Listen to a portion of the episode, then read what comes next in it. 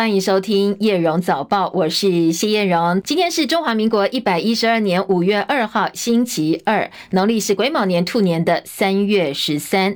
好，昨天是劳动节假期，大部分的听众朋友应该都是在放假哦。今天虽然星期二，但是呢，对上班上课来讲，呃，上课昨天应该有上课。对上班来讲，今天是新周的开始，所以我们一开始呢，掌握一下今天还有本周的天气提醒。线上连线请教的是中央气象局的预报员叶志军先生。哦，那今天台湾附近总还是吹偏东风的环境哦，然后各地都是以多云到晴天气为主。那首先在东半部地区跟或者西半部山区，可能还是会有些零星降雨的机会。而至于在温度的表现上的话，在各地的一个清晨上的低温是落在二十到二十三度。那白天的气温上的话，还是会持续的回升哦。那在东半部地区的高温上可以来到二十六到二十九度。那在西半部的话，只是可以来到三十到三十四度。那特别提醒就是说，在台南跟高雄的金山区的话，呃，是会有三十六度左右高温发生的几率。那在西半部地区的朋友，还是要留意一下这个日夜温差，还是比较偏偏大一点点。然后中午前后外出活动的时候，也请记得就是要多补充水分，以防中暑。那这周天气上来讲的话，一直到礼拜六来讲，哦，天气上都是比较温暖舒适的一个情形。那尤其像是在明天之后，整个风场上主要是吹偏南风的一个环境，那可能在温度上来讲，还会再进一步的回升哦。那可能就是说预计要到到礼拜六之后，那随着这一另外一波锋面逐渐接近的状况之下，那可能天气上才是会有逐渐的转变。那到礼拜天之后，随着锋面通过跟各种东北季风增强，那整个天气上才会转是呃不稳定的一个情形哦。那提醒大家就是要留意一下这个天气上的变化。以上资料是由中央气象局提供。嗯，请教至于五月份，通常我们说梅雨季节开始哦，目前观测到降雨可能的时间点。呃，就目前来讲的话，呃，目前就是说，在这个周末会有个封面会逐渐通过，所以呃，到时候整个天气上会是总还是全不稳定的情形。就是典型梅雨封面了吗？嗯，对，呃，目前看起来是还是移动式的封面呢，所以它可能移动。呃，就是通过之后，这个水汽就会就是会比较明显减少一点性。OK，好，好，谢谢志军哦。如果说是一个移动性封面的话，可能降雨就不像梅雨封面这么长期了。再等一等，可能接下来呢，呃，比较后期一点，看看梅雨封面会不会来帮忙我们现在水库多一点进账，帮忙解除目前的旱象哦。好，不过不管如何，刚才志军有提到，今天白天的温度，东半部高温二十六到二十九，那西半部就还蛮热的，三十到三十四度，甚至台南、高雄会来到三十。六度，真的跟夏天没有两样了，多多补充水分。另外呢，美国政府的监管单位今天正式宣布，陷入困境的美国加州地区性的银行第一共和银行已经被金融当局接管了，之后会由摩根大通银行收购。总部设在旧金山的第一共和银行是美国两个月内倒闭的第三家中型银行。稍早，美国总统拜登已经说话了，他说会确保银行系统安全可靠。好，风雨飘摇，地银行被接管了，但是美债违约危机还是四伏的，持续倒挂的美债值利率曲线，所以呢，也让华尔街继续质疑说，接下来这个银行被救助之后，银行的倒闭潮是不是真的结束？大家还是画上一个大问号啊！美国共和银行现在被摩根大通银行收购，投资人呢在听到这个消息的同时，也在等待联准会利率决策会议，还有苹果等重磅科技股的财报，非农就就业数据呢也即将要出炉了。清晨收盘的美国股市三大主要指数全盘皆墨，只有费半收红百分之零点八一。而在摩根大通收购第一银行之后呢，股价走高百分之二，美元指数升到将近两周来的高点。清晨美股收盘，道琼跌四十六点，三万四千零五十一点；标准普尔指数跌了一点六一点，四千一百六十七点；纳斯达克指数小跌十三点，一万两千两百一十二点；费城半导体上涨二十四点，三千零一十九点。那联邦公开市场委员会的会议 （FOMC） 五月二号到五月三号举行。现在呢，市场交易员大部分都押注联准会可能会再度升息一码，而投资人焦点接下来放在六月份暂停升息的讯号。另外，美国财政部长耶伦今天表示，美国最早可能六月一号就会触及债务上限。如果国会在此之前没有提高或暂停债务上限的话，先前耶伦也曾经警告，如果美债真的违约，恐怕会引起经济灾难，而且未来几年会推高利率。美国众议院针对共和党提出的法案进行表决，提议到明年三月三十一号暂停债务上限的限制，而最后众议院以两百一十七比两百一十五些微的优势，已经通过了这个版本。这个星期呢，市场关注焦点就转向参议院了，参议院民主党也面临越来越大采取行动的压力。台北股市上周收在一万五千五百七十九点一八点，单周小跌二十三点八一点，已经连跌两周。随着美股重要科技股陆陆续续要公布财报，加上联准会的利率决策会议即将登场，所以台北股市这个星期的观察应该还是跟着美股动荡。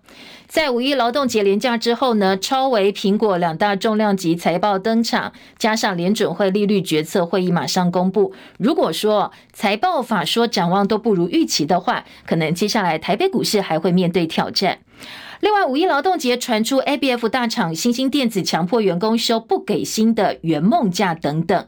那劳动部呢，只是说，哎，你搞一些奇怪名目是不行的哦。如果查证属实违法，就会开罚。欣兴昨天赶快澄清说，现在是产业淡季，所以呢是让员工自由选择休假，绝对没有强迫。如果员工有意愿上班的话，也可以去申请支援产能比较忙碌的产区哦。希望呃能够澄清外界的疑虑。五一国际劳动节，法国有将近八十万人走上街头抗议先前颁布的退制改革法。英国广播公司 BBC 说，有一百多个警察在游行冲突当中受伤。齐海伦的报道。法国在五一劳动节有游行传统，加上两周前争议极大的退休制度改革法刚颁布，这场五一游行成为今年法国第十三场反退改示威。八大工会联手，根据报道，八十万人上街头，足足是去年人数的七倍，写下历史。法国总工会 CGT 公布的人数更是上看两百三十万人，光是巴黎就有五十五万人。法国五一游行氛围紧张，爆发警民冲突。英国广播公司 BBC 引述法国内政部长。说法报道，冲突当中至少有一百零八名警察受伤，数字之高相当罕见。当局补充，在冲突期间有两百九十一人被捕。BBC 报道，游行的情况大多是和平的，但是有少数激进团体投掷汽油弹和爆竹，警方用催泪瓦斯和高压水枪来回应。法国总理伯纳表示，暴力事件不可接受。有抗议民众指出，新制把法定退休年龄延长到六十四岁，但是许多高劳动力职业要工作到六十四岁不可行。而法国总统马克宏把国会当作了工具，最后选择动用宪法，俨然是民主危机。记者戚海伦报道。好，昨天五一劳动节在台湾，包括医护、警消、教师各大产业团体上五千，超过五千多位民众也一样手持标语走上凯道，不满民进党七年来完全执政，但是缴出了低薪高工时的成绩单。他们炮轰现在台湾变成过劳之岛，参与劳工大喊八年执政不及格，劳工要算总账。主办单位说，超过五千位民众的心声，希望政府能够听到。那昨天的游行。诉求包括了劳工要加薪、国家要恢复、青年要希望、老年要尊严、非典要保障、医护要劳权、工会要有力、三权要完整等等。希望低薪高工时，还有收割第一线防疫成果等等哦。劳工的心声能够让政府听到。那昨天游行的现场以及呢，呃，各个政治人物啊，各个意见领袖的一个反应，等一下我们在早报读报时间继续提供给大家更完整的讯息。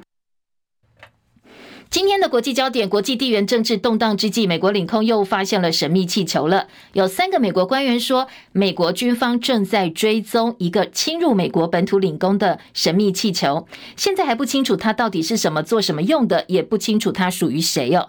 美国军方说，这个气球呢飞越夏威夷的部分地区，但是没有飞越任何敏感地区。如果它真的接近陆地的话，美国还是会把它击落的。日本共同社报道，一名美国高阶官员证实，美国总统拜登这个月稍晚会到日本广岛参加七大工业国集团 G7 峰会，而期间会跟日本首相岸田文雄以及韩国总统尹锡悦举行日韩美三方高峰会。而这场会议可能预定五月二十一号 G7 峰会闭幕当天举行，而之后拜登就会离开广岛到欧洲。罗马天主教教宗方济各说，他正在执行有关结束乌克兰战争的秘密任务。他说呢，这秘密是什么呢？或者任务是什么？等时机成熟了，就会对外宣布。美国的军事媒体报道，美军特种作战司令部上周举行了年度军演，首度模拟接获任务进入台湾，抵御中共军队的入侵。美军将领说，这是因应潜在冲突做的重大变革，而美方终极的目标是要防止第三次世界大战。台湾人公共事务会 FAPA 哦，四十周年的庆祝晚会昨天晚间举行，包括总统蔡英文、副总统赖清德、美国前白宫国安顾问波顿，还有呢联电前董事长曹兴诚等人都参加。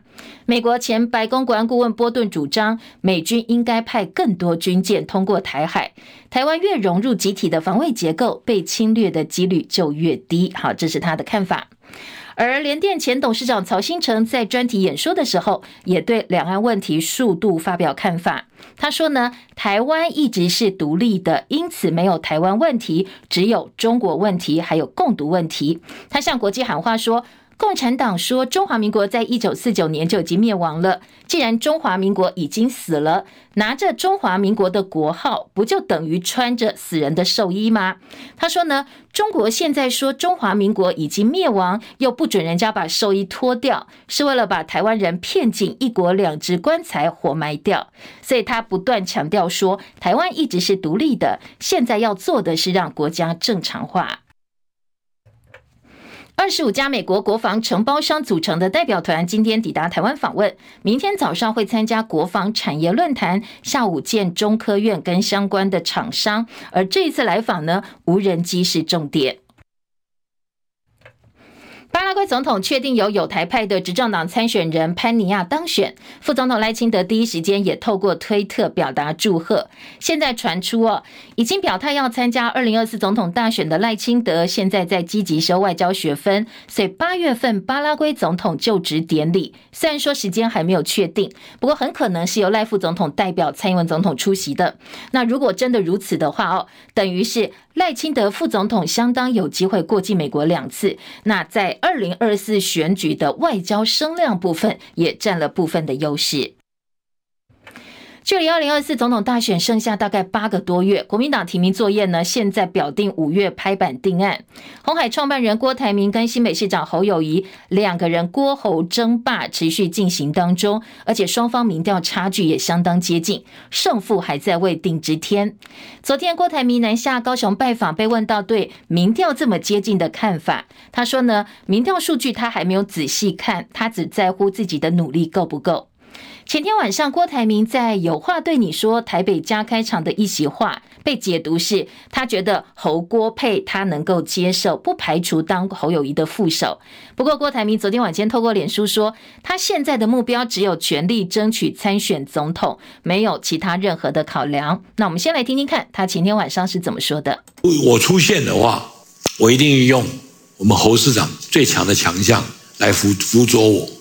如果侯市长提名了，我一定用我最强的国际观、经济、科技，我来辅佐他。我们一定团结比两个人的力量，来共同建设这个国家。所以，不管是提名我、提名他，我们都会一个变成一个非常坚强的团队。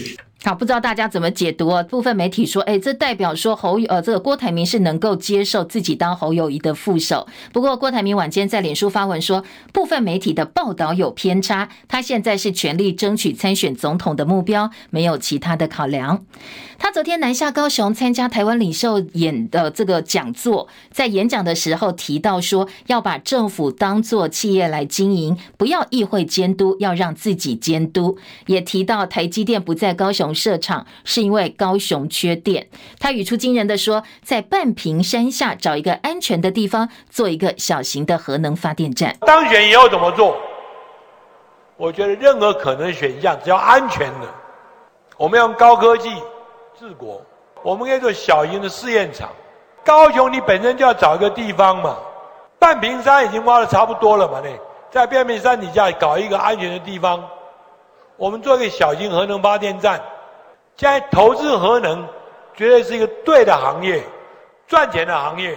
我们可以跟哦大家来投资嘛，我政府带着投资。好，很多绿营立呃议员，高雄议员赶快跳出来痛批郭台铭跟高雄市前市长韩国瑜要在太平岛挖石油，说这样一个说法哦，一样的荒谬。还有部分在地人士不满，所以郭台铭晚上立刻发文道歉。他说呢，关于议会监督，必须要郑重表达，议会监督是民主机制，也是民主的基本底线，不容破坏，请大家理解他的本意，造成误会，深深表达歉意。而涉核能证的讨论呢，他说引起。民众担心。未来会提出完整的能源政策规划来跟大家说明。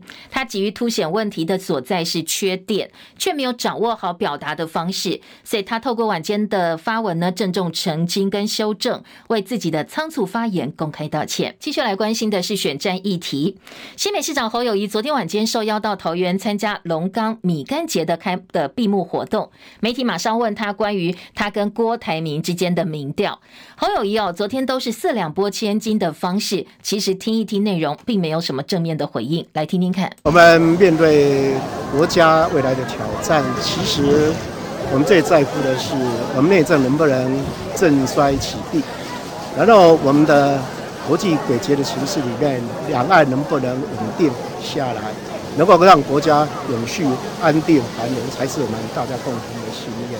其实我们彼此之间。都要同心齐力，一起共同面对所有的问题。不管民调高低与否，最重要的，我们要努力的保护我们的国家，爱我们台湾这一块土地的人民。好，昨天记者的问题是说，你跟郭台铭民调这么接近，侯郭配或者是郭侯配，有什么样的看法？那侯友谊的回答是，呃，国家未来的挑战呢，在乎内政有没有办法振衰起弊，要一起要面对国家，让国家永续安定繁荣，齐心同力来面对所有的问题，保护国家。好，这个是昨天的问答。另外，在朱立伦国民党部分呢，现在到底要提名谁没有决定。郭台铭、侯友谊各有拥护者、支持者，大大家也都非常关心，最后国民党会提名谁出现。而前立委邱毅却爆料说，其实哦，国民党主席朱立伦早就决定征召侯友宜了，到时候会拿假民调给郭台铭交差了事。好，这样一个说法到底是真的假的？有没有可信度？有没有他的呃有所本可参考？昨天在网络上也有非常多。蓝营的支持者热议，高雄市议员陈志忠因为涉及他的爸爸前总统陈水扁任内南港展览馆以及龙潭购地的洗钱案，被法院判刑一年，没收全案的洗钱财物八百一十六万美金，相当于台币二点四五亿，而且他的议员职务面临解职。陈志忠的爸爸前总统陈水扁昨天在脸书上预告说，今天下午他会去跟总统府、行政院、立法院四大党团亲自提出他生平第一次的请愿。好，这个他请愿内容是什么呢？包括他质疑说，诶，这个判决褫夺参政权终身，有没有违反比例原则？有没有违宪的争议等等？国民党前立委严宽恒涉嫌利用人头诈领助理费，四月二十六号被依涉嫌贪污治罪条例的利用职务机会诈取财物罪、伪造文书等罪名起诉。大甲妈祖绕境结束之后，严宽恒立刻召开记者会，他怒轰司法滥权，而且用两大块看板来解释外界的疑问，强调这整个过程呢是政治清算跟追杀，他不会再忍了。马要用这个记者会，吼。要来给大家说明，针对这个抹黑、吼对杀、吼这个攻击、吼可能袂阁啉嘛，吼一定会全力反抗。检察官所有的这个指控，拢毋是事实。他说，检察官的质疑并不是事实。他说，他的太太陈丽玲是依法标租，到底窃占了什么呢？公开标租，合法得标。那如果陈丽玲的一百一十年合法标租是侵占国有地，那我想要请问，这个这个标租国产署要不要负责？国产署有没有罪？哦，这是不是构人入罪？那如果说检察官要追溯，哦，窃占，那是追溯严宽恒跟陈丽玲吗？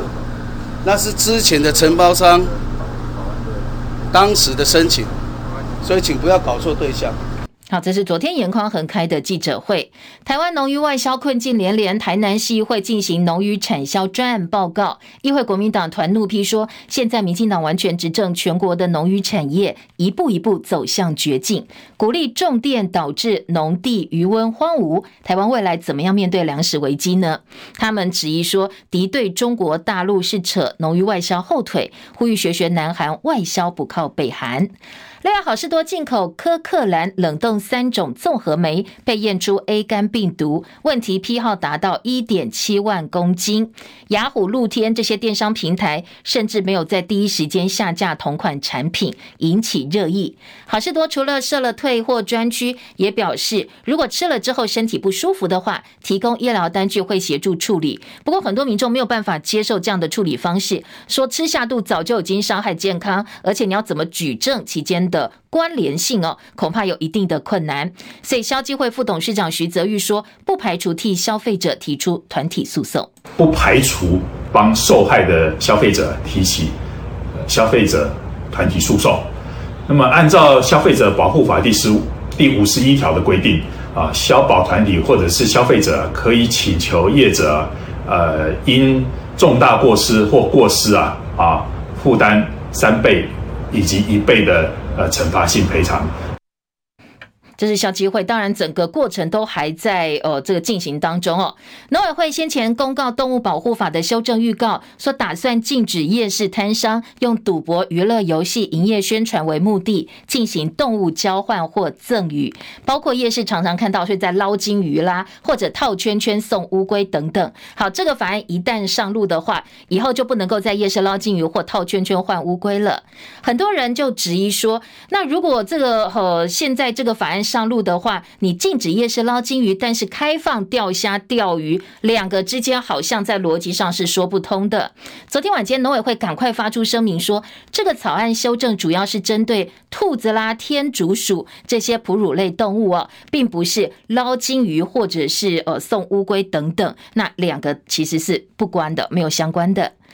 而在二十四岁淡江交换生孝雷从澳洲到台湾来到淡大读华语班，结果呢误食疑似老鼠药，结果送医急救。这事件的后续，本来这个交换生他满一年交流就要回去了，没想到四月初在台湾吃路边小吃，疑似误食老鼠药超级法华灵，所以呢华法林哦导致器官衰竭、呼吸困难，严重到一度命危，送进加护病房抢救。现在都还在治疗当中，家属跟澳洲媒体都说，这跟台湾小吃可能中间碰到老鼠药有关系。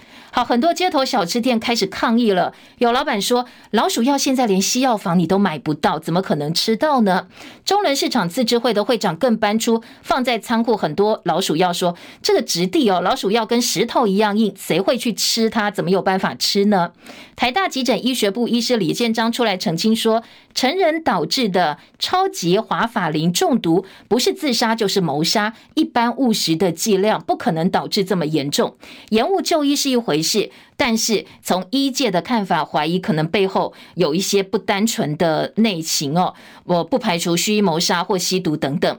另外，吸呃呼吸胸腔重症科医师陶弘阳，他也投稿到媒体说，这当事人是不是使用到沾染灭鼠药的合成大麻所导致？这恐怕也可以再来做澄清，再来做厘清的。另外，在呃国际今天的焦点部分呢，疫情之后，今年的五一连假出游比预期更加热烈，特别是中国大陆跟日本哦，各地纷纷开启人潮的模式。昨天有网友在微博发布影片说，珠峰攀登路线海拔五千五百公尺的昆布冰川，到凌晨两点还出现塞人的状况。很多登山者被迫排队上山，其中有些路径被塞了一两个小时，手都冻肿了。那现场是大排长龙的，让人叹为观止。中广早报新闻。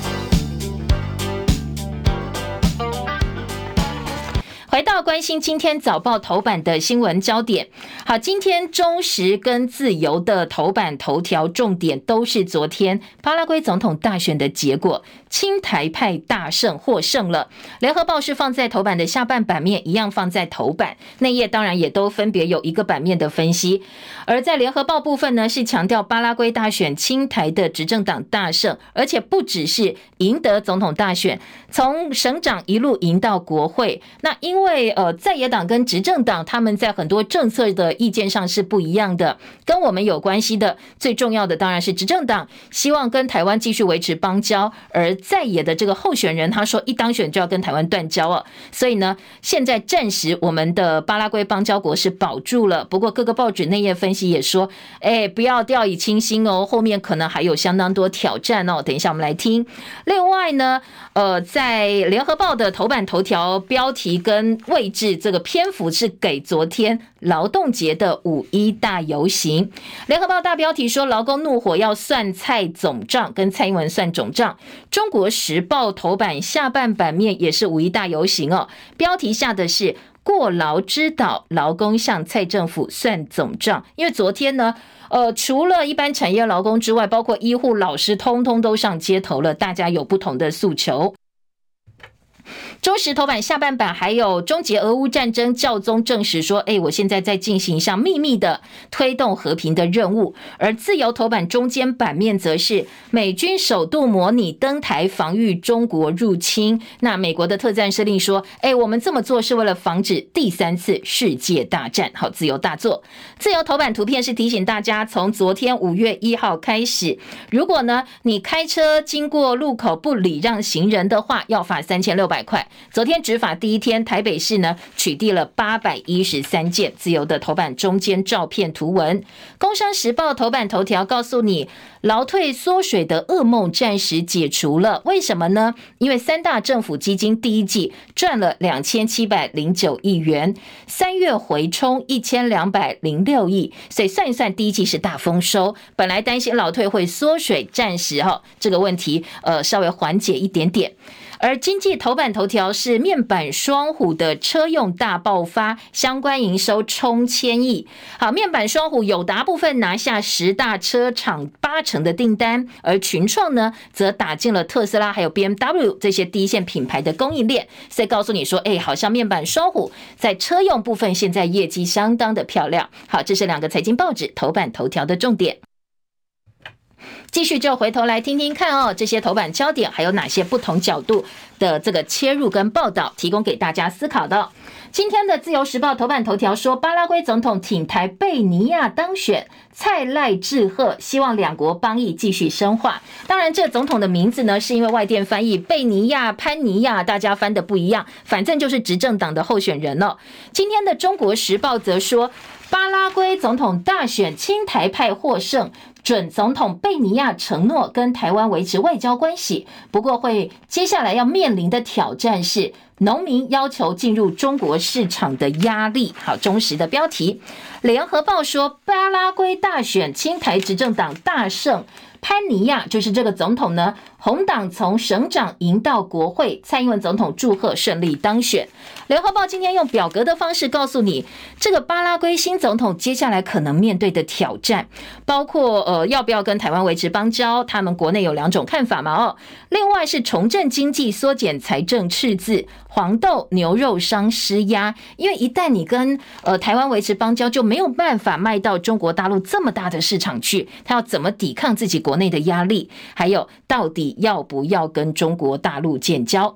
好，巴拉圭有七百三十万人口，人均所得五千六百二十六块美金，农业人口占百分之六十，主要产品就是黄豆跟牛肉。一九五七年开始跟台湾建交，期间呢，两国元首曾经多次互访。这个是呃今天的联合报哦，在头版告诉大家。巴拉圭现在的一个状况，当然也可以来评估一下，可能这个新总统会面临什么样的一个压力。继续，我们就来听听看，包括《自由时报》跟《中国时报》在头版还有哪些重点。今天《自由》说，呃，包括参众院州长这个执政党红党都胜选，而且呢，他们的这位候选人承诺当选之后对台湾维持邦交。《中国时报》则说。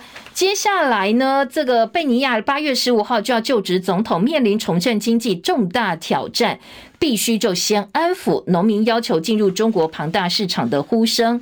另外，中时也点到说，外传赖清德八月会参加这个新总统的就职典礼，顺便过境美国。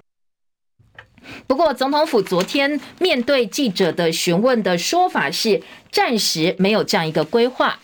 内页新闻中时的二版记者崔子弟的分析说，巩固台巴邦交，接下来可能要付出更大代价。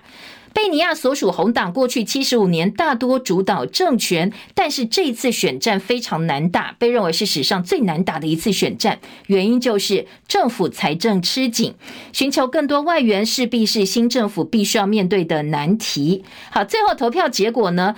选前民调本来两个候选人差不多，但是最后两个人差了将近十六个百分点，代表巴拉圭人民对中国大陆的承诺还是有所疑虑，他们并不是这么相信，但是。大豆跟牛肉这些农产品是巴拉圭输出的最大宗产品。身为南美洲共同市场成员之一，除了巴拉圭，其他成员都跟中国大陆有外交关系，高度仰赖大陆市场。这也是为什么他的对手阿格雷格哦说要跟大陆建交，因为他旁边其他的国家通通都把东西卖到中国大陆去了。所以今天的《中国时报》记者在特稿也提醒哦。洪都拉斯的阴见不远，我们好像才感感觉解除了危机，但是马上回头就被打了一巴掌，说：“哎，她要跟老公建交了。”所以今天的忠实警告。确保台巴邦交，可能接下来我们要有心理准备，必须要付出更大代价才行。今天联合报三版标题哦，四版标题说，我外交人士冒号表示说，台巴断交警报暂时解除，八国新总统就职，外传赖清德可能代表总统出席，蓝营立委认为蔡总统应该要亲自去。好，这是大家的看法哦。呃，再来，呃，在联合报呢，就把打贪腐救经济列为这个新总统潘尼亚的两大挑战。自由时报今天在头版的中间版面以及呢内页的三版，关心的是台海区域安全问题、区域情势问题。自由大标题说，首度模拟美军登台防御中国入侵，美特战司令说防止第三次世界大战。称解放军是敌方用特殊的作战战术，曾经帮忙训练乌克兰美军部分的这个呃美军呢，是参加这一次的演习活动。美国军事网站特别报道，美国的陆军特种作战司令部上周的年度战力操演，模拟防卫台湾对抗中国入侵，而且是美军登台的一个状况。今天的自由时报在三版配合的是区域的现状呢，威胁的对手，呃，这个最主要的一个麻烦制造者，波顿说中国才是麻烦制造者。这是美国前国家安全顾问波顿到台湾来访问嘛？哦，他说呢，希望美军能够派更多的人到台湾来，多多航行台海。他特别引述雷根的名言说：“实力带来和平。”而赖清德昨天重申，他们都去参加了台湾人公共事务会 （FAPA） 的四十周年庆祝晚会。蔡呃赖清德副总统强调，备战才能够避战，才有和平。而蔡英文总统说，台湾人会捍卫民主。记者周景文特稿来讨论的是中国到底会不会打台湾？好，来看一下哦。说呢，当然，嗯，对于呃现在说模拟任务是登陆台湾抵抗中国入侵这个消息来出来，有助于破解以美论的操作。不过，到底老共会不会打台湾？周景文整个整理下来，他的看法是不会来打，但是会不断不断透露出他们要打的消息，就是造成我们的恐惧哦。最重要是看。看台湾有没有扩大跟国际的军事结盟？台湾有事就是世界有事，这样一个连结呢，必须要扩散出去。好，这个是自由时报的观点，我们提供给大家做参考。继续回头来听联合报的头版头条，来看看劳工的问题。今天联合报做到头版头条，各个报纸也都是大标题的报道。联合头版头的标题告诉你说：好，现在劳工生气了，要跟蔡英文算总账。五一大游行工时两度修恶，那工资法没有下文，IP 政策跳票。今天在呃联合报的标题是整理昨天五一劳动节将近五千多位劳工以八年完全执政劳工算总账作为诉求上街头，青年要希望，老年要尊严，军工教五一要放假。那在劳团部分呢，要求制定最低工资法，落实基本工资三万块，公司一致国定假期恢复为十九天。那主要。劳保基金的非世代矛盾，政府必须要负起最后支付责任，还给劳工完整的罢工权，废除权利事项不得罢工限制等等等。重点就是哦，说呢，现在绿营方面是骗票，拿到执政八年之后，对劳工的承诺通通不算，呃，不算数了。联盟强调，希望这一次行动让寻求总统大位的赖清德了解台湾劳工拒绝口号治国要拿出时机。劳动部昨天也回应说，从二零一六年开始，已经连续七年调涨基本工资，落实照顾基层劳工的承诺。保障初入职场的青年劳工薪资权益，国定假日从内政部统一规范。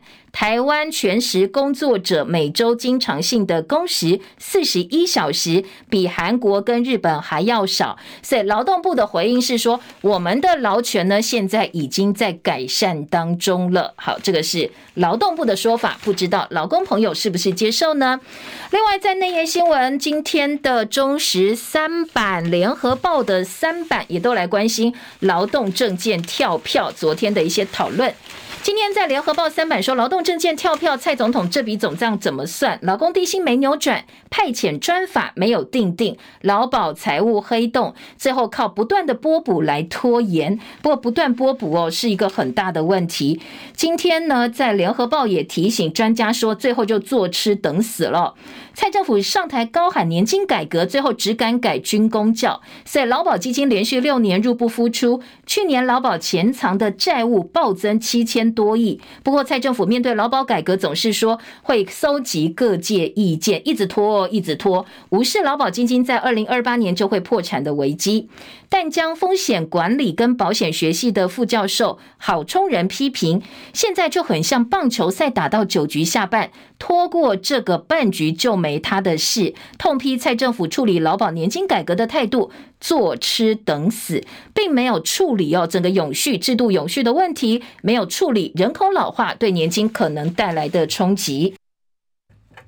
昨天刚才有提到，除了一般产业劳工之外，教师团体昨天也出来说话了，说呢，五一劳动节为什么大家都放假，只有老师没放假？也希望包括老师、公务员、警消也都可以。一体哦，全国一致的放假，才不会违反国际维护劳动尊严的普世价值。希望中央赶快修法，订定五一劳动国定假的诉求，全国统一放假。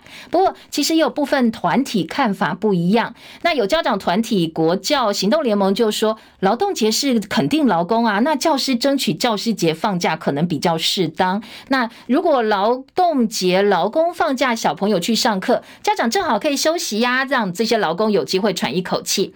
不过，新北市长侯友谊说，五一劳动节鼓励全国放假，他支持全国性放假。内政部长林佑昌也说，放假不只是放假，涉及到全年总放假时数，所以必须要跟工商团体、劳工团体都来研议出共识之后，再来做一个讨论。好，医护人员昨天也上街头，指挥中心昨天也是解编第一编，那上百位护理人员到凯道去怒吼，他们说，指挥中心过去说确诊补助津贴不会不发，只有多不会少。不过疫情现在都要结束了，很多护理师表示只拿到六到七成的防疫补助。承诺医护人员确诊会有补偿金，则是通通跳票，到现在零块钱、一块钱都没拿到，除非你命在旦夕才领得到钱。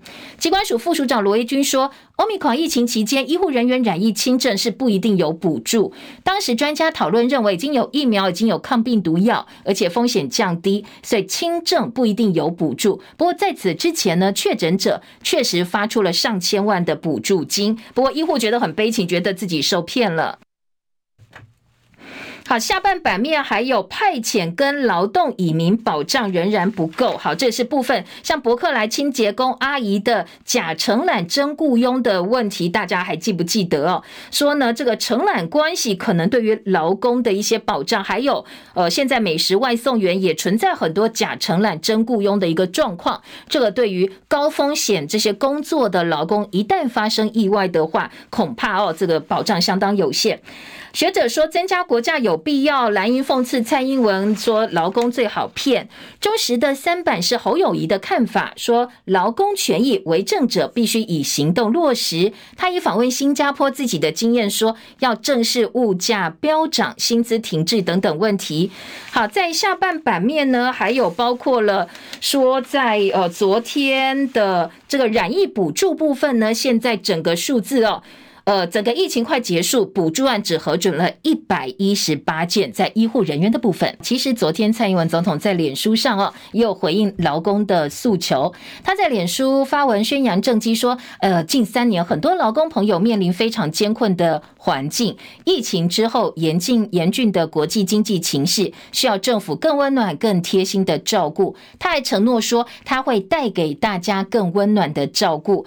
不过这一篇文章下面。的留言板也有非常不一样的一个反应哦，很多人怒批说，你就是骗人啦，你现在又来骗我，不但物价上涨，而且呢，你二零一六年上任前答应不会砍劳工七天国假承诺都没有兑现，所以说你是欺骗劳工第一名。不过也有人力挺蔡英文总统说啊，你辛苦了，谢谢你照顾劳工，大家这三年真的都很辛苦哦，所以当然在下面的风格哦。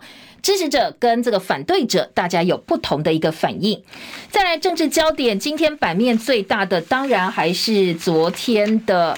郭台铭，因为郭台铭呢，最近呃，其实还蛮强风，呃，蛮抢篇幅的。他在各地的不同的座谈会啦，抛出了很多的议题。今天联合报二版版头是郭台铭说，高雄半屏山盖小型核电厂，引起核融合，引进核融合，说核能会是赚钱的行业。当然后面马上绿营就起来打他，炮轰他说，你要在哪里盖，随便你说要盖就盖吗？这么简单就盖吗？等等等哦。因为呢，郭台铭的立论是国民进党谈二零二五非核家园根本做不到，他对能源政策态度是开放的，当然前提是要安全，台湾人不要被意识形态操弄，要拥抱新科技，拥抱创新。他说，像国外现在核融合技术就应该引进台湾呐，我们可以带头投资，就像五十年前成立工研院，三十年前扶植台积电。核能是对的，重要的是怎么样让它变得更安全，所以他觉得这个是可以赚钱的，可以投资的。好，他就举例说，高雄是重要的工业基地，可以在高雄半屏山下做实验。好，马上哦，这个说高雄要盖核电厂的消息就出去了，所以大家都来骂郭台铭了。郭台铭马上发文澄清说，我的重点是供电不稳跟短缺对产业会带来影响，我没有把话讲清楚，以后会有更完整的规划告诉大家。今天的自由就说，哎，郭董说半屏山要盖小型核电站哦，那个议员就炮轰他，像韩国瑜说要去太平岛挖石油一样。台电说核电站不是你想盖就能够盖，而郭台铭昨天另外还有说，三年要把机器人做起来，对方派来八万兵，我们就派八万机器人对打。好，这个今天自由时报也把它当笑话哦，一样是跟这个要在高雄盖核电厂做一样，做了一个并成的报道。而在呃今天内页新闻的联合报，侯友宜说不缺电，中央要负最重要责任。被点名说，那你同不同意盖核四，重启核四？侯友谊说，中央对整个能源的配比要有完整长期的规划。经济部长王美花说，核电厂运转到法定年限，地方不发核二厂干除设施执照，燃料棒没有办法退出，世界少见。他举例就是核三厂，他说呢，核三厂还在运转发电，但使用核电包括核废料怎么处理，民众有不同的意见，那必须要考虑这些比较实质的问题。内页新闻，今天联合报政治版说，郭侯民调领先赖清德两个人的部分是势均力敌的。曾明宗说绝对不会擦枪走火。侯友宜喊政衰起弊，郭台铭说他全力争取参选。他强调郭台铭说政府有责任让人民更有钱。内页新闻还有这个中国时报的二版说，F 十六 V 延两年交机，蓝营立委痛批，希望赶快查账。空军的凤阳专案跟美国买 F 十六 V 战机六十六架，现在延宕两年了。昨天《中国时报》在头版内页告诉大家说：“哎，我们在跟美国签合约的时候哦。”如果对方延宕交机，我们不但完全没有办法去跟他要求赔偿、处罚他，而且还要按期交钱，钱一直交，对方飞机不给我们，战机不给我们，那我们也没有话讲，还要继续交钱，没办法处罚他。今天的《中国时报》继续延续昨天的话题，说蓝营叫审计部要查账，那国民党立委赖士葆说这是不平等条例啊，台湾根本被当潘娜，国防部必须要负最大责任。好，这是中国时报啊。还有蓝营台北市港湖立委初选李彦秀在立法院开记者会，那跟他一起要抢这一席提名的，呃，台北市员这个游淑慧就批他是到立法院去作秀。好，当然今天的报纸也看到部分的报道。严宽恒一个月被控三条罪名，他说这是政治追杀，强调自己的清白。那台中地检署则说已经侦结了，不会有其他的回应。记不记得其呃前上礼拜吧？哦，在新店的调查局发生大火，很多人都怀疑说案情不单纯，是不是想要把某些东西给烧掉，不要留下证据？不过消防署初步排除外力介入，那调查局的部分则强调说，哎，我们所有的东西都有备份，大家不要担心。好，这是早。报，再来听到的是在呃今天的社会焦点部分呢，今天在中国时报的社会版，自由时报放在头版，说在新北市的和信咖啡商被行刑事狙杀命案，检方查出天道盟成员疑似制毒，被这个当事人泄露，所以就买凶杀人了。那狙杀咖啡商判无期徒刑，现在北检研议到底要不要继续上诉到底？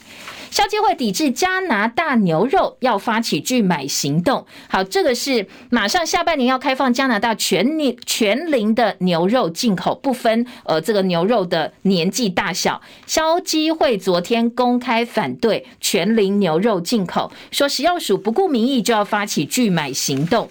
动保法修正说夜市可以捞金鱼了，大家不要担心。接下来会优先管制的是哺乳类动物哦。今天联合报标题说这是动保法修法急转弯，夜市捞金鱼不禁止，只禁止付费游戏，换老鼠啦、换兔子这些哺乳类动物是不能够交换的。今天联合报记者胡瑞林痛批说：“你农委会整个修法过程太粗糙了，到处都是瑕疵，根本就没有想清楚。你可以钓虾，可以钓鱼，不能捞鱼，到底是怎么回事哦？”好，再来，今天联合报说调查局的报告被立委批评说这个不堪一击啊，烧了将近半小时，只因为电线走火吗？那其实是不是有内情呢？显然哦，在野党立委还没有办法完全的接受调查局的说法。再来，内页新闻还有。是不是瞻望失智症加重？原来是蜂窝性组织炎作乱。说有一个阿婆八十多岁，每天都有很多的幻想，结果发现，哎，竟然是蜂窝性组织炎所引起的。这是自由时报的医药版。联合报医药版有健康十走法，告诉你怎么一边走路一边做操，让自己健身效果更好。好，有十种步骤哦。如果您现在看直播的话，可以大概瞄一下今天联合报的版面，其实还蛮实用的。告诉你说，哎，包括摸臀走啦、敲腿走啦、敞胸走、抬头走、抬腿走等等，呃，有十种健康的走路方法给大家做参考。